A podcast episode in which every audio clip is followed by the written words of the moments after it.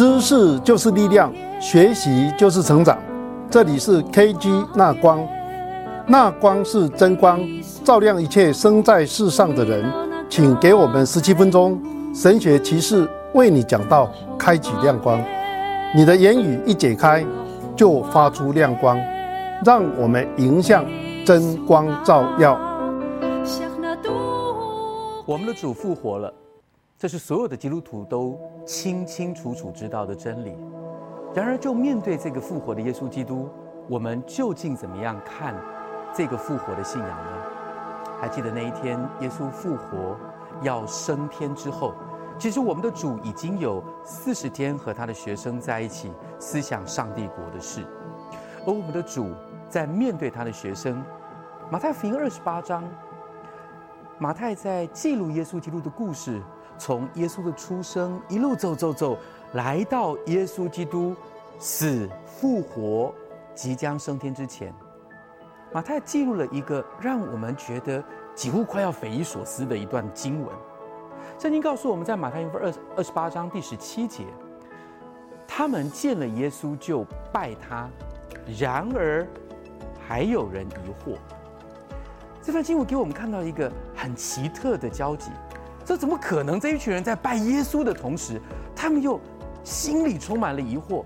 他到底你要拜还是不拜？你的身体在那边拜，但是你的心里面却花钱在拜上。我为什么要继续拜？这是真的吗？我现在会不会抬头，然后耶稣就跑掉了？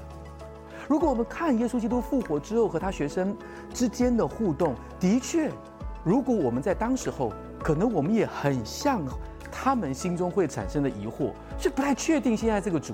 还会不会继续在我的眼前？然后他现在跟我一起吃饭，会不会等一下就穿墙不见？这一群既敬拜又疑惑的门徒，像极了今天礼拜天在教会敬拜的我们。我们敬拜，我们赞美上帝，我们聆听信息，我们心里面大得激励。但是转身离开的时候，又面对一个 Blue Monday。我是神的儿女，我清楚知道上帝在我身上的计划。但是我仍然充满了疑惑，在面对人生有许多的不确定。我们的主要帮助学生，其实帮助你我，找到我们该如何认识自己的命定，该怎么样活出神所应许的我是谁？诶，我们的主给了一个很特别的出路。就面对又敬拜又疑惑的时候，我们的主说：“天上地下所有的权柄都赐给我了。”所以你们要去，使万民做我的门徒，奉父子圣灵的名给他们施洗。凡我所吩咐你们的，都教训他们遵守。我就常与你们同在，直到世界的末了。哎呀，我们很熟悉这段经文，但你知道吗？这段经文很多时候我们以为这是一个很沉重的命令，就是我得如此行。好，感觉好像我们的主制造了一个很大的问题给我，说主，你不知道我的公司业绩压力很大吗？你不知道我的家庭有很多头痛的问题吗？为什么又抛一个问题给我？事实上，当我们的主告诉学生这个 Great Commission 看起来是大使命，是沉甸甸压力的背后，他是在解决我们的问题。他不是给我们制造一个很大的问题，因为他的门徒遇到了一个问题，就是我又敬拜你，我又怀疑你。我们该怎么样在敬拜与怀疑之间找到那个主为我们所开出来的出路呢？那就是大使命。在这段的经文里面，我们看到有一个很核心的关键，就是我们的主邀请我们去使万民做他的门徒。原来门徒训练。所以耶稣基督邀请我们找到我们如何解决怀疑与相信之间最好的出路。那你知道吗？这是马太福音二十八章。如果你了解耶稣在一开始服侍，还没有出来服侍之前，耶稣去到旷野面对撒旦的试探。就在那个试探的现场，我们会看见一个挑战。那个挑战就是，原来使万民做主的门徒这件事情，是在解决。敬拜和疑惑之间一个极大对反的出口，但我知道很多的弟兄姐妹一定会有一个反应是：等一下，等一下，我我凭什么门训别人？我门训别人，搞不好就是瞎子领瞎子，一同掉进去那个水沟里头。当我们在邀请弟兄姐妹说，我们试看看回应耶稣基督的大使命，很多时候我们都会有一种很谦卑的自我觉察，说：哎呀，算了算了，牧师，这种事情还是交给专业的你们来做，我们这种不好不方便。能力不足，你知道吗？这种对于我不配的想法，其实正恰巧面对着我们对于我是谁这个身份的冲击。其实，在马太福音二十八章往前回推，就在耶稣基督一开始服侍，他面对撒旦的试探，在旷野当中，我们的主其实就在回应撒旦，而撒旦正是在挑战着：到底你这个拿撒勒出来的家伙，凭什么？马太福音第四章，那试探人的近前来，对他说：“你若是神的儿子，可以吩咐这些石头变成食物。”哇，你知道这句话很有挑战性。看起来撒旦是对耶稣说：“你如果是神的儿子。”那中文的理解上，你如果是，你若是，就是你也可能不是。但更直接的表述是你既然是。为什么你既然是？是因为马太福音第三章。就在那个上文前面已经表达了，耶稣基督在约旦河施洗的时候，领施洗约翰的洗，天开了，有声音下来，很清楚的告诉所有的人说：“这是我的爱子，我所喜悦。”上帝已经十足十的肯定这一位就是我的爱子，但是撒旦，也就是这个世界，拥有共同的逻辑，就是你少来这一套。你得证明你是谁吧？你自己说你是基督徒没有用，你自己说你是亚伯拉罕没有用，你说你往东西南北观看，你看到的都是你的也没有用，你得做一些事情来证明。我们就是因为常常觉得在这个世界里面，我们有很多觉得自己不足的地方，所以总是觉得自己不配。耶稣，你还叫我去门训别人，有没有搞错？我怎么可能呢？可是主却邀请我们去想这件事情。我们都可以做得到，而这个做得到，你仔细想，耶稣怎么回应撒旦的？耶稣说：“人活着不是单靠食物，乃是靠神口里所说出的一切话。”呃，当我们看到耶稣的回答，我们可能会说：“呃，这句好厚黑学哈，就是人活着不是单靠食物，乃是靠神口里所说出的一切话。”你很想要说，那你就最好第四十一天。你不要吃，四十二天你也不要吃，你都一直不要吃，那我信你。你后面也是吃吃喝喝，你知道耶稣来又大家给他的绰号是贪食好酒，所以你怎么你这样讲就没有说服力了。但耶稣的重点其实不是说吃与喝之间，因为你你可能立刻的反应是什么？我们立刻的反应是啊，这句话会不会就是那个金钱不是万能哈？但是没有金钱怎么样，万万不能。所以呃。不是单靠食物，要靠神口里所说出一切的话。但是只是靠读经是活不下去。错了，这段经文才不是这样理解。是因为耶稣对撒旦回答的第一句话是所有问题的关键。耶稣说：“人活着。”原来在创世纪的第三章，撒旦一开始糊弄亚当夏娃的时候就说：“你知道吗？你吃的日子不一定死。”耶稣试着用他所面对的试探，在回答几千年之前，在伊甸园里面那个错误的谎言。撒旦对亚当夏娃说：“不一定死啦，你没有听神的话，不一定死。”那么耶稣的回答是：“对呀，你想要知道什么是真正的活着吗？我们不读神的话，当然可以活着啊。我们不读神的话，你没有看哪个基督徒不读经，他不会死的，他还是活得很好的。”甚至他没有读圣经，他把读圣经的时间省下来去研究一些投资理财，他搞不好赚的钱比那有读圣经的更多。所以你说读经这件事情有那个与活着的绝对正相关吗？从这个角度来看，似乎没有。然而在经文的里面却告诉我们，什么是真正的活着？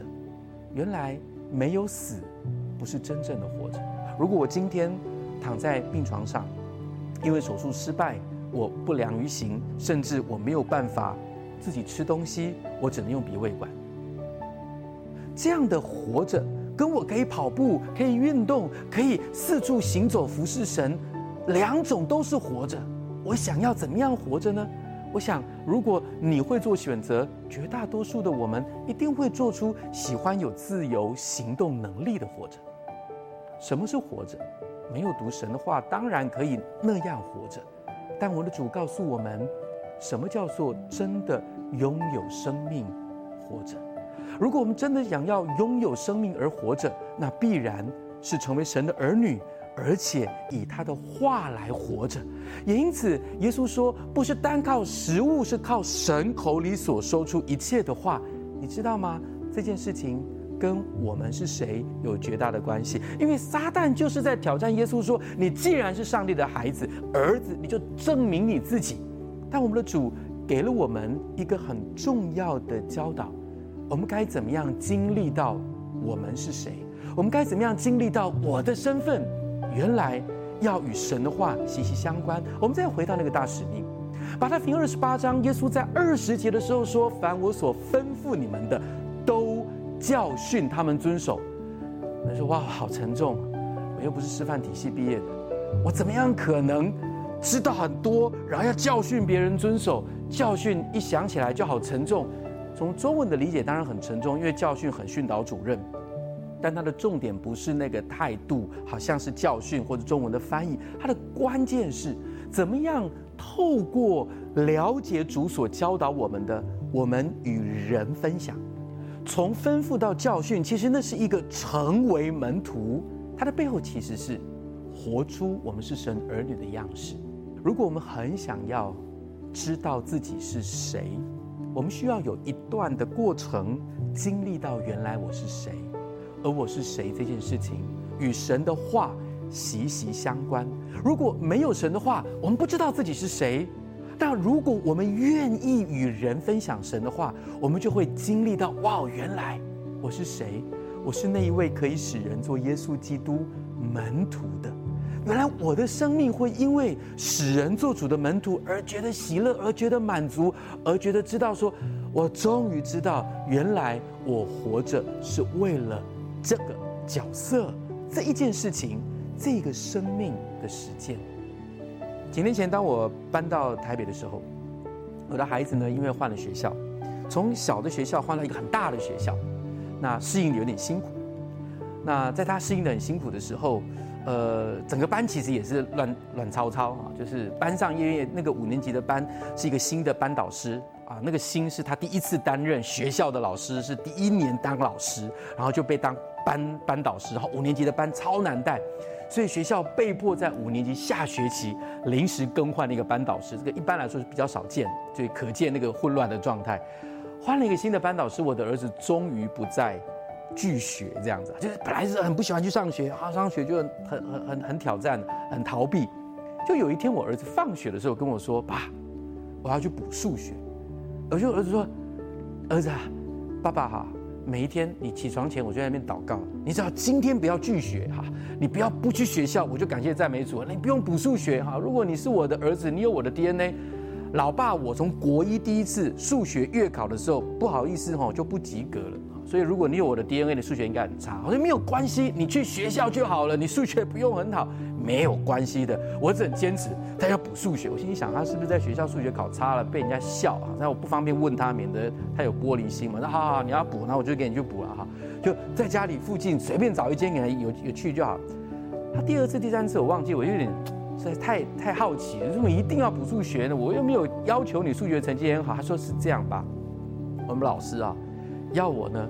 去当另外一个同学的数学小老师，而我那个同学呢是有情绪障碍的同学，他一个礼拜呢基基本上来学校只有三四天，来的时候大概都中午，而且来的时候都在趴着睡觉。啊，他其实我们大概知道有教育背景的，就知道这是老师事实上做一些教学设计，要来帮助我的孩子能够进入状况。诶，这招很有用。当我的孩子呢有一个任务要教他的那个同学数学，他就发现他必须要搞清楚数学是什么东西。他不是数学很好的人，但是因为有这个任务啊，所以呢，他就开始想要去补习，然后透过补习，他现在国一了。虽然他的数学不是那种很厉害啊，天生就很强的啊，哈，因为有我的 DNA 吧，大概也不会太强，但是没有问题，他有上帝的形象。但重点是不用跟别人比，光是跟他自己比，我就觉得很好啊。他会问我很多。我都答不出来的问题，我一直在笑啊，国一的数学你都不会，到底国中怎么读的这样？他发现一元一次方程式解不出来，或者他会觉得这个解法不有趣，自己网络去找一个二元一次方程式的方式来解一元，然后他自己去找更多的资源，为了要帮助他的数学进步。我要说的是，当我们的信仰开始有了一个培育的对象，你慢慢会觉察到说，哇，原来我也可以这样经历。就在我们的信仰没有一个带领的对象，我们的信仰其实没有动机，没有问题意识，就是为什么要继续成长？我有上不上成人主日学，我要不要装备？其实都一样啦，反正有没有读经都上天堂。但如果我有一个正在带领的人，我很想要搞清楚我在信什么，很想要帮助他了解到底什么是基督教的信仰。你发现你的信仰开始成长。如果没有一个分享的对象，就是你很难成长。